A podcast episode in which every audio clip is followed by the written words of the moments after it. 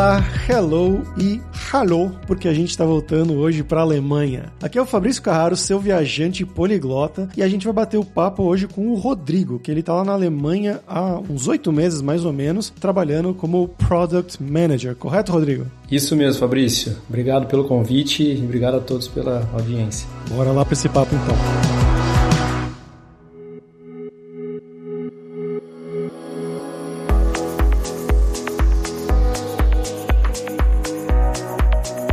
Pra gente começar aqui, cara, eu quero que você conte um pouquinho da sua história, que eu conheço, né? Eu fiz parte de uma, uma parte dela, a gente estudou juntos na universidade. Mas conta então, né? De onde que você é do Brasil, o que, que você estudou e um pouquinho do passo a passo da sua carreira até você chegar aí hoje na Alemanha. Eu nasci em Batatais, interior de São Paulo, mas eu cresci em Mogi Guaçu, porque meus pais tinham mudado para lá a trabalho. E na época do ensino médio, eu soube que a Unicamp tinha um colégio técnico em Campinas e eu resolvi prestar o vestibulinho. Foi aí que eu me envolvi com tecnologia pela primeira vez. Na época tinha alguns cursos, né, poucos cursos e eu lembro até de conversar com meu pai para escolher entre aqueles cursos. Informática na época parecia ser a, aquele curso que abriria mais portas, uh, independentemente da profissão que eu escolhesse na universidade mais para frente, né? Então eu acabei entrando no curso de informática e aí eu entendi que o mundo da, da, computação é, é muito maior, né? Tem seu próprio universo. Dali eu fiz um estágio no CPQD, é um centro de pesquisa em telecomunicações, e acabei indo para a Unicamp.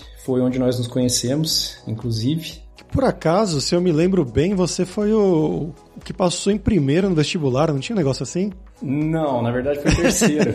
terceiro, é terceiro. E eu acabei entrando na engenharia e de computação. Foi um período muito importante da minha formação, né, na, na área de tecnologia. Tive um período também na França, para um duplo diploma em Toulouse, com uma, uma passagem pela Filadélfia no estágio e início para outro estágio também. Era Ciências Sem Fronteiras ou era graduação de sanduíche? Como é que funcionava? Na época não tinha o Ciências Sem Fronteiras ainda, então era um convênio que a universidade tinha com algumas universidades da França. Então foi por isso que eu acabei indo para lá. Voltando, eu precisava finalizar o Unicamp e depois eu tinha em mente o projeto de começar minha própria startup. Eu me envolvi com esse projeto por alguns anos, posso dizer que praticamente por uma década, até que a pandemia foi muito crucial na minha decisão de acabar aqui na Europa, aqui na Alemanha. O nosso negócio foi muito impactado e eu com meu sócio, o William também da, da Unicamp, nós decidimos buscar oportunidades no mercado, saber como o mercado enxergava nós dois como profissionais, depois de tanto tempo empreendendo. E eu acabei encontrando uma oportunidade aqui na Alemanha, aqui em Berlim, e cá estou desde, desde o ano passado. E para os nossos ouvintes que estão meio que lembrando, né, reconhecendo partes dessa história, o William foi entrevistado aqui algumas semanas atrás, que ele é o desenvolvedor remoto que está morando na Itália agora, né? E ele era o sócio do Rodrigo nessa empresa. Exatamente. Eu brinco que eu tenho um relacionamento com o William de muitos anos, até mais do que com a minha esposa, porque nós nos conhecemos no Cotuca, no colégio técnico, no mesmo curso, depois fomos para a Unicamp para o mesmo curso, passamos pela França juntos juntos, moramos juntos, abrimos empresa e hoje estamos na Europa. Muito bom, cara. E, bom, você comentou, né, da pandemia, que isso afetou muito, né? Antes de chegar na, na Alemanha, como foi essa experiência aí que você comentou de 10 anos de empreender no Brasil? Isso é uma coisa que muita gente pensa em fazer, né, antes de... A gente fala aqui de pessoas que vão para fora, né? Mas é uma outra possibilidade também, né, de carreira, né? Esse empreendimento aí no Brasil mesmo. Então, como que foi na sua visão de questão de criação de empresa, de impostos, de levantar de seguir mesmo, né? Se não fosse a pandemia, vamos dizer assim. Eu sempre tive o sonho e a vontade de ter a minha própria empresa. Eu comecei, inclusive, na época de Unicamp, uma empresa de eventos. Pela influência da Atlética, da qual fui parte, eu vi algumas oportunidades e criei minha primeira empresa nesse período. Mas, pela influência da tecnologia na minha vida, eu sabia que as maiores oportunidades, os, os, maiores mercados estavam nesse meio, né? Na França, quando eu estava prestes a me formar, eu achava mais que seria mais complicado eu abrir uma empresa estando na Europa, sendo um brasileiro. Eu acho que a curva de aprendizado seria muito maior como imigrante, né? Então, voltando para o Brasil, eu decidi e tive apoio de, de, dos meus sócios da época, né, para começar um negócio lá mesmo. E foi uma, uma jornada muito interessante, assim, de um crescimento gigantesco, porque como empreendedor você acaba carregando vários pratos ao mesmo tempo, né? Então eu aprendi muito nessa época e me desenvolvi muito como profissional. Mas é curioso porque, por você não ter cargos específicos quando você é um empreendedor, principalmente no início, né, nas fases iniciais, você não sabe como o mercado vai te avaliar se um dia você precisar buscar por uma oportunidade. Então, quando eu me vi decidido a buscar uma posição no mercado, eu poderia variar desde desenvolvedor a product manager, a business developer, vários papéis que eu tinha desempenhado na minha empresa e que de repente eu poderia executar também numa, numa empresa do mercado, né? Então foi muito a minha experiência como, como, empreendedor foi muito bacana, foi muito legal. Eu comecei em eventos, um negócio que não tinha nada a ver com, com tecnologia, mas como eu sou dessa área, eu acabei migrando para tecnologia e fiquei alguns anos tentando me desenvolver como empreendedor nessa área. E quando foi essa migração, né? Você falou que teve muito a ver com a pandemia, né? De como ela afetou a empresa de vocês, mas por que foi a decisão de vou ir para fora em vez de vou procurar alguma coisa aqui mesmo no Brasil?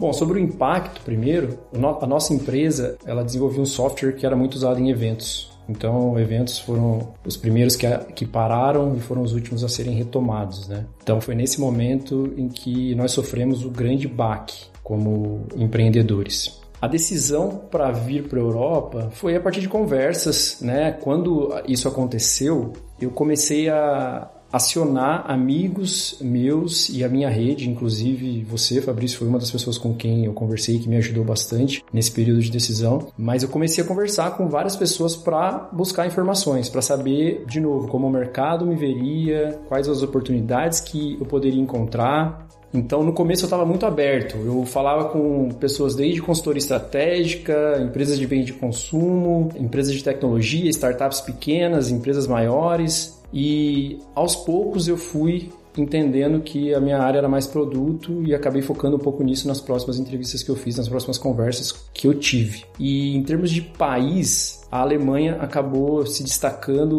por ser uma grande potência, né? Hoje, com a, Inglaterra fora da, da União Europeia, Berlim acaba sendo o principal hub de tecnologia aqui na Europa, acredito eu. Nós tínhamos amigos, eu e minha esposa tínhamos amigos que moravam em Berlim. Então, alguns desses fatores contribuíram para que nós víssemos a Alemanha como um país interessante para se morar. Mas eu não restringi a minha busca à Alemanha. Eu foquei na Alemanha, mas obviamente eu também olhei oportunidades no Brasil, participei de processos seletivos, em outros países aqui da Europa também, mas acabei tendo a felicidade de receber uma oferta em Berlim, que era uma cidade que estava no topo da nossa lista e, e foi fácil a decisão.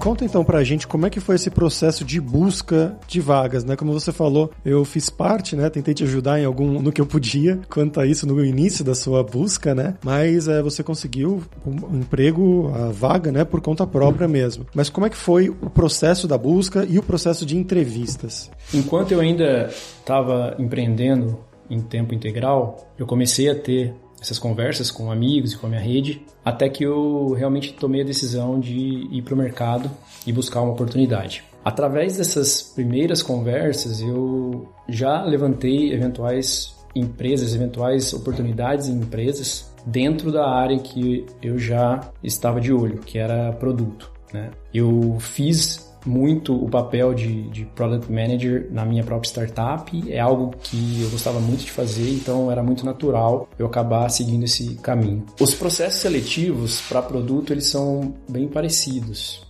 Então você começa com, com, com, todas as vagas praticamente, você tem conversas com RH, você tem estudos de caso que podem ser em tempo real numa entrevista ou podem ser feitos em casa.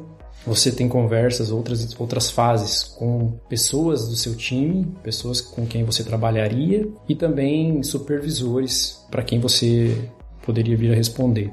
E no final, geralmente tem um match cultural só para garantir que você tem o perfil daquela empresa. Então, eu participei de processos no Brasil focados mais na Alemanha, que é onde nós gostaríamos de estar, minha esposa e eu, mas eu também participei em, em outros processos também no Brasil e em outros países aqui da Europa. Uma dica que eu recebi por essas conversas que eu tive antes de, de buscar uma vaga foi de um livro que chama Cracking the PM Interview. Ele é muito, muito legal para quem pretende se aventurar nesse mundo de, de Product Management. Então eu deixo aqui também uma recomendação caso você que esteja ouvindo pense também nessa área para sua carreira. É parecido com aquele Cracking the Code, né, que é para programadores, esse é para Product Managers. Exatamente. E a empresa, afinal, a qual você acabou entrando, né, acabou conseguindo passar pelo processo seletivo inteiro, ela veio através da sua rede de amigos mesmo, ou ela veio aleatoriamente via LinkedIn, por exemplo? Ela veio através da minha rede, foi inclusive por intermédio do Pedro, um amigo que nós temos em comum, Fabrício. Eu recomendo, se, se vale aqui um conselho, sempre começar pela sua própria rede. Eu entendo que por muitas vezes você pode encontrar boas oportunidades simplesmente por navegar, por fazer sua própria pesquisa e se aventurar em diferentes empresas e empresas desconhecidas, mas quando você tem o aval, o conhecimento, a recomendação de alguém que já está lá dentro, e em quem a própria empresa já confia,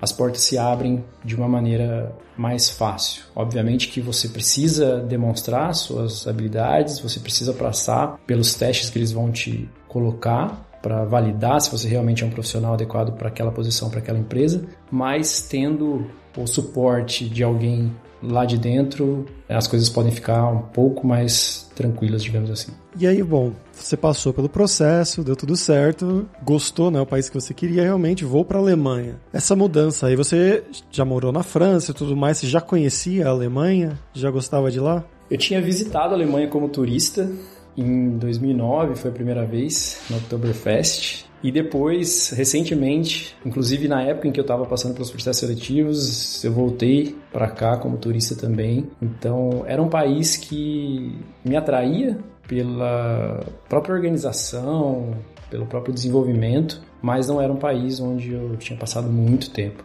E aí, bom, chega. Quando você chega, sempre tem aquela burocracia, né? De arrumar casa. E o pessoal que a gente entrevista aqui sempre fala que Berlim é um pesadelo para arrumar, porque tem listas infinitas de pessoas de espera procurando um apartamento bacana. Como é que foi isso para vocês? É, então, pelo visto, eu vou chover no molhado aqui, né? Porque o pessoal já deve estar acostumado com essa burocracia de Berlim. Realmente é muito, muito, muito complicado, muito burocrático. A parte de procurar uma, um apartamento é muito, muito concorrido, né? Você uma coisa muito diferente do Brasil é que quando você encontra, você recebe uma possibilidade, um convite para visitar um apartamento, você vai encontrar às vezes centenas de pessoas com você ao mesmo tempo. Então, no Brasil, por exemplo, você recebe o convite de um corretor para visitar um determinado apartamento em determinada hora do dia. Aqui em Berlim não existe isso. Aqui em Berlim você vai receber o convite para ir no apartamento, mas lá vão ter várias outras pessoas ao mesmo tempo visitando o mesmo apartamento e competindo com você para aquela vaga. Então, a busca por apartamento é muito similar à busca por emprego em Berlim. Você tem que fazer uma, uma application, né? Você tem que escrever uma carta, como se fosse uma cover letter explicando por que, que você deveria ser aceito para morar naquela casa, quais são, desde salário até score de crédito, tudo você tem que listar, anexar para que eles possam te avaliar como um potencial candidato para aquela vaga. E fora a busca de apartamento que é super burocrática, toda a transição, a realocação para a Alemanha, ela tem as suas burocracias para que você esteja apto a morar aqui, né? Então, você tem que se registrar no seu endereço, você tem que ter sua permissão de residência. E eles gostam muito de carta aqui. Eles brincam que você recebe uma carta avisando que você vai receber uma carta.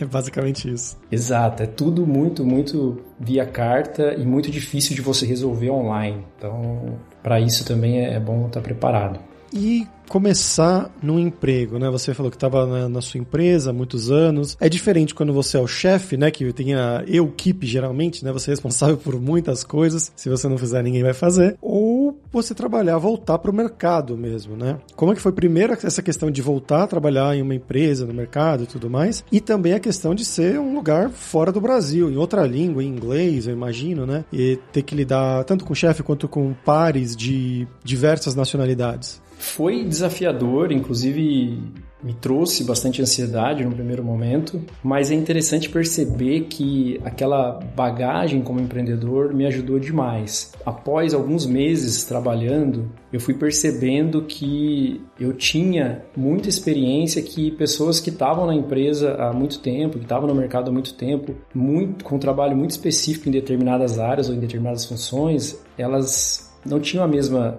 bagagem, a mesma experiência que eu tinha. Então eu, eu pude navegar em diferentes áreas, falando com diferentes pessoas de, de uma, uma, forma mais ou menos natural. Assim, foi muito interessante validar que a minha bagagem como empreendedor me ajudou a, a enfrentar essas novidades de uma maneira bem tranquila. Mas Algo que, que me chamava muito a atenção nessa ansiedade era o fato de eu vir de um ambiente em que um ambiente muito menor em termos de exposição, vamos dizer assim, né? Então, quando você está numa startup de, de 5 a 10 pessoas, em que você não se expõe tanto a audiências muito grandes, é uma coisa. Quando você vai para uma empresa com centenas de funcionários, em que você tem, principalmente na carreira de produto, em que você tem que ser a voz do produto, em que você tem que apresentar o seu produto, a sua visão, a sua estratégia para outros stakeholders, isso traz uma, uma ansiedade muito grande e foi e continua sendo um,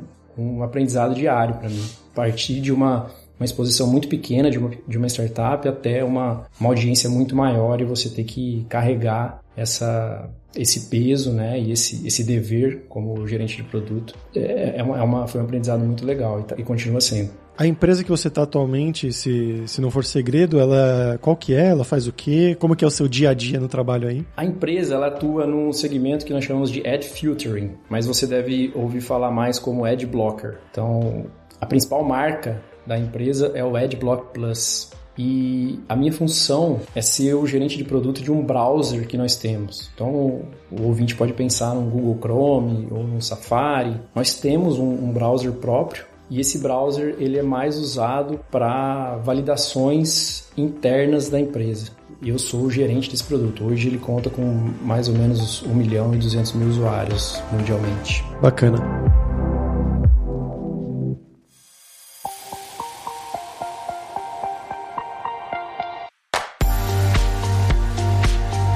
Os seus pares aí, essa comunicação, ela é feita, imagino que em inglês, né? Berlim é um grande hub do inglês. Mas eu queria que você contasse um pouquinho sobre a sua experiência, né? A sua, o seu contato com a língua inglesa, né? De ter que trabalhar em inglês e também com o alemão, como tem sido ou se existe. Eu já tinha trabalhado em inglês na época em que eu morei na França porque eu tive, como eu falei, uma passagem pela Filadélfia, num estágio, e na própria França, embora eu trabalhasse com francês também, o inglês era uma a língua principal na empresa em que eu estagiei, porque era bastante internacional também. Mas aí eu fiquei, um, fiquei praticamente uma década sem precisar diariamente da língua, né?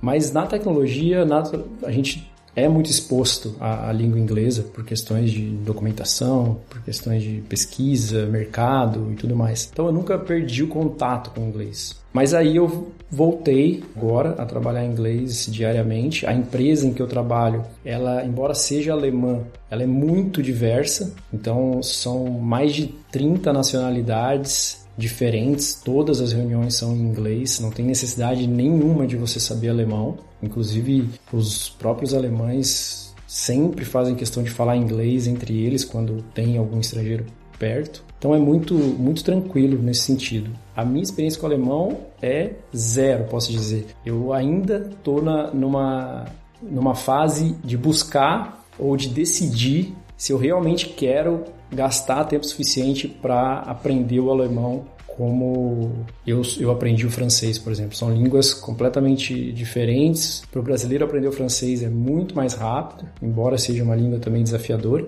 Mas o alemão eu entendo que precisa de uma dedicação muito, muito maior. Então, nós viemos para cá, minha esposa e eu, sem data de volta. Então, a princípio, em algum momento, esse aprendizado vai ter que acontecer, mas ainda eu fico me perguntando se eu quero gastar esse tempo para aprender essa língua tão difícil. É, eu posso dizer que é um, é um bom tempo mesmo. Quer dizer, pode ser um, o tempo pode ser diminuído, mas é dependendo da dedicação, né? Claro. E Berlim, o pessoal fala que você não precisa realmente do inglês para você ir nos lugares, a, a, não ser coisas de governo, né? Mas para você ir no restaurante, sair assim, bar, geralmente o inglês é suficiente. Sim, totalmente. Inclusive, se você vai no, no mercado, na farmácia, é muito comum você conseguir se virar e você conseguir a resposta que você quer com o inglês somente. Mas eu acho que para você viver o país intensamente, se você realmente decidir fazer parte dessa cultura, criar filhos aqui eventualmente, é importante você também entrar de cabeça na língua. Essa é a minha opinião, pelo menos. Sim, sim. E, bom, você foi com a sua esposa. Eu quero saber como é que foi essa experiência para ela, né? Porque você tinha um emprego, ela tinha um emprego remoto, ou ela foi, a princípio, para realmente se integrar na, na, cultura e tudo mais? E como tem sido essa experiência na visão dela? Foi desafiador para ela e continua sendo, porque ela vinha de uma carreira bem sólida, de muito tempo de empresa no Brasil, mas por ser muito tradicional e de certa maneira engessada, a empresa não tinha política de trabalho remoto e não queriam abrir exceções. Por isso ela precisou abrir mão do trabalho que ela tinha para vir para cá. Quando você vem para a Alemanha, existem alguns vistos que você pode conseguir. O visto com mais benefício se chama Blue Card. E a grande vantagem do Blue Card, pelo menos para nós, é que o seu parceiro, sua parceira que te acompanha, ele não precisa saber a língua, não precisa ter nenhum nível de, de conhecimento da língua. Então isso pra gente foi, foi essencial também, porque dependendo do visto, ela não poderia vir, por exemplo, por não, não conhecer nada do alemão. Aqui, ela tá nessa, nesse período, como nós estamos aqui há pouco tempo, ela tá nesse período de, de buscar oportunidades, de entender o mercado, ela é economista de profissão, então é um pouco diferente embora existam oportunidades aqui, não dá para dizer que é como a área de tecnologia, a área de para desenvolvedores, para produto que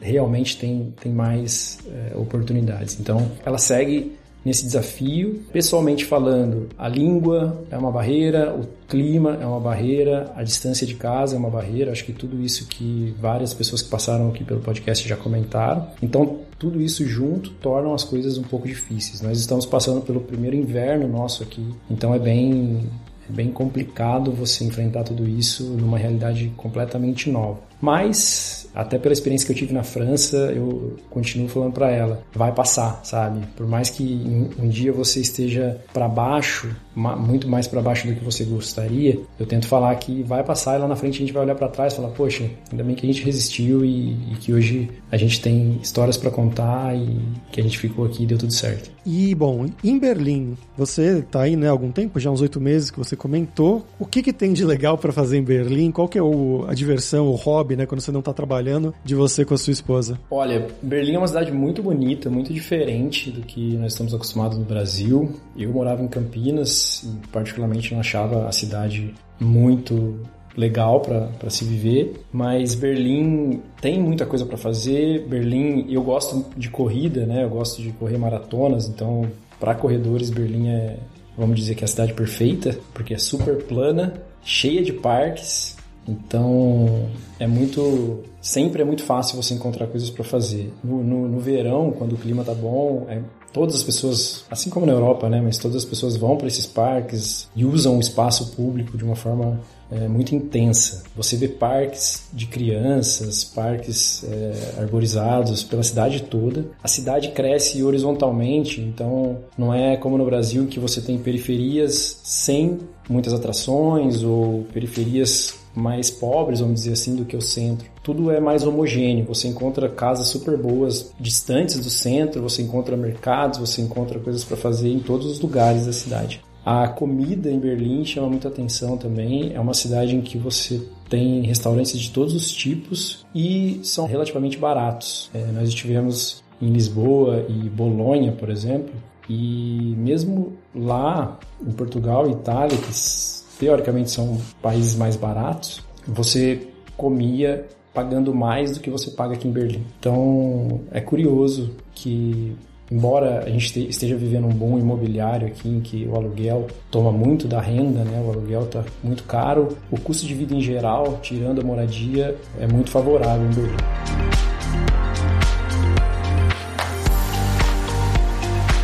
Rodrigo, agora vamos falar sobre dinheiro. Uma questão que muita gente fala, né? E a gente tá meio que por dentro, né, dos salários como programador na Europa, em Berlim, a gente teve muitos convidados falando sobre esse tema, mas você é uma área um pouquinho relacionada, mas diferente, né, que é de product manager, gerente de produto. Como que é essa questão e especialmente no seu caso, né, que é uma pessoa que fazia essas coisas numa empresa uh, no Brasil, mas era a sua própria empresa, né? Você não estava exatamente fazendo no mercado ou uma empresa multinacional que te mandou para fora, né? Era uma coisa mais sua mesmo, de vocês. Como que é uma questão assim, tipo de, sei lá, de júnior, pleno, sênior ou gerente? Como é que funciona nessa área de produto? Depende, eu acho que depende muito de como a empresa é estruturada internamente. Então, você vê empresas em que tem desde o júnior de produto, assim como tem o júnior de desenvolvedor, passando por pleno, sênior, head e por aí vai. E tem empresas que não têm. Então, a minha, por exemplo, ela tem uma hierarquia de product managers que respondem para um diretor de produto e para CPO e CTO.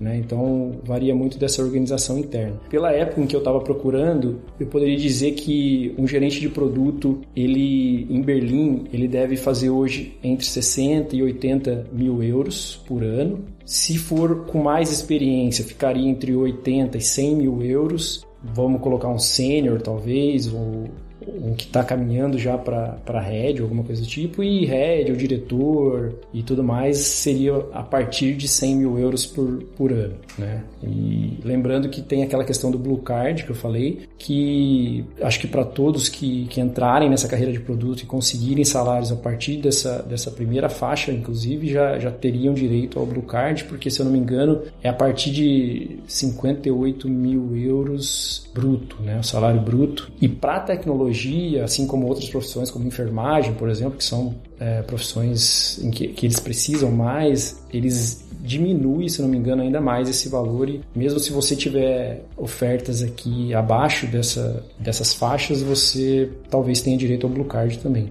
Sobre o que você me perguntou de ser um empreendedor que foi para o mercado, é realmente um grande desafio. O desafio do empreendedor é ele conseguir mostrar nesses processos seletivos qual foi a bagagem que ele construiu nessa jornada. Então, quando eu estava procurando, o leque era muito grande. Eu, eu participei de processos seletivos para diretor de produto e também para entrada de, de gerência de produto. Então, o leque é muito grande, cabe a você priorizar aquelas oportunidades que te atraem mais e que vão te valorizar mais como profissional.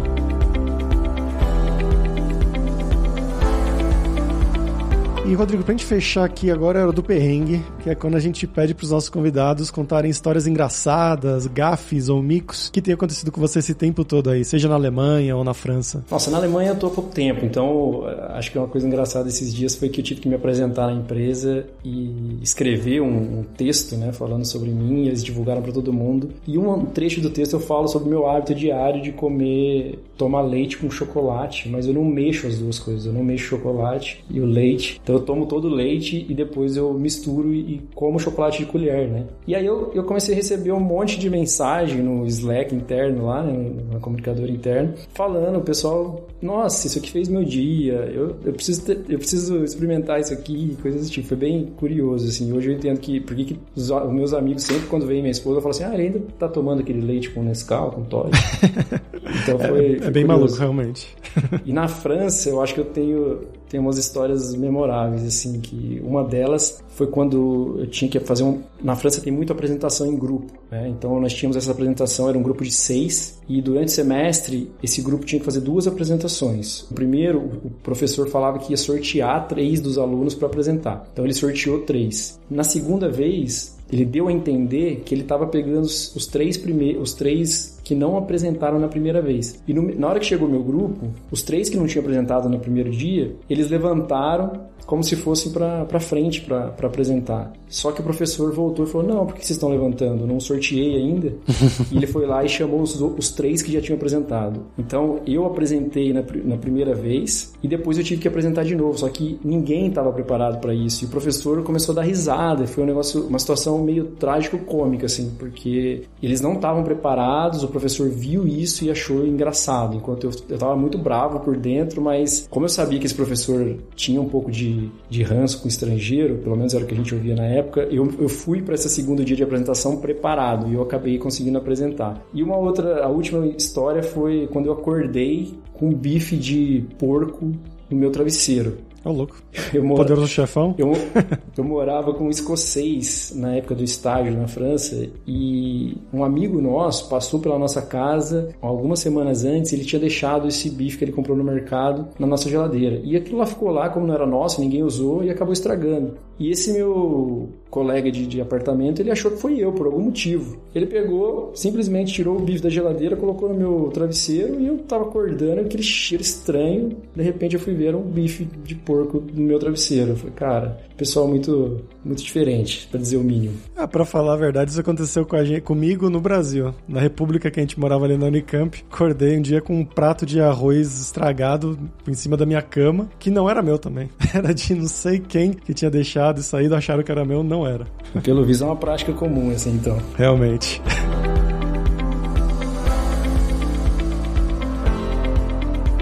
Cara, muito obrigado pela sua participação, pelo seu tempo. Você quer divulgar alguma coisa? Não, eu que agradeço, agradeço pelo convite, agradeço pela audiência. Se quiserem falar comigo, podem procurar por Rodrigo CVB, C de casa, V de vaca, B de bola, no LinkedIn ou próprio Gmail. Posso ficar à disposição caso tenham dúvidas com que eu possa ajudar. Perfeito. Os links do Rodrigo vão estar lá, como sempre, na descrição desse episódio em devsemfronteiras.tech.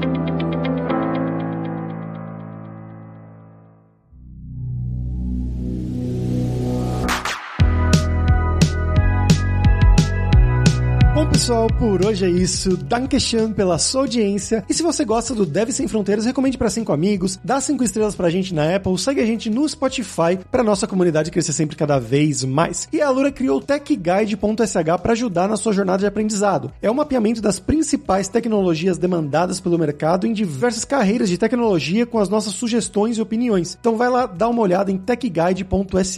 E a gente tem os 7 Days of Code, que são 7 dias de desafios totalmente grátis em diversas linguagem de programação, para você realmente botar a mão na massa e praticar o que você estiver aprendendo, seja com os cursos da Lura ou em qualquer outro lugar. Então vai lá se desafiar em 7daysofcode.io. E não deixe de conhecer a Lura Língua para você reforçar o seu inglês e o seu espanhol e dar aquela força, tanto no seu currículo quanto na sua vida profissional, algo que o Rodrigo destacou muito bem no episódio de hoje, né? De quão importante o inglês foi para ele, de ele já saber antes e agora ir para Berlim, trabalhar na Alemanha em uma empresa alemã, trabalhando só em inglês com pessoas do mundo inteiro. E só lembrando que o 20 do Dev Sem Fronteiras tem 10% de desconto em todos os planos. Então vai lá em aluralingua.com.br barra promoção, barra Dev Sem Fronteiras e comece a estudar com a gente hoje mesmo. Além também, é claro, da alura.com.br que tem mais de 1.400 cursos de tecnologia, principalmente na área de programação e também a gente tem agora a PM3. Se você está interessado nessa área do Rodrigo, né, de produto, product manager e tudo mais, você vai ter os melhores cursos da área na PM3, com certeza vai ter o curso para você. Então, pessoal, até a próxima quarta-feira com uma nova aventura em um novo país. 娇娇。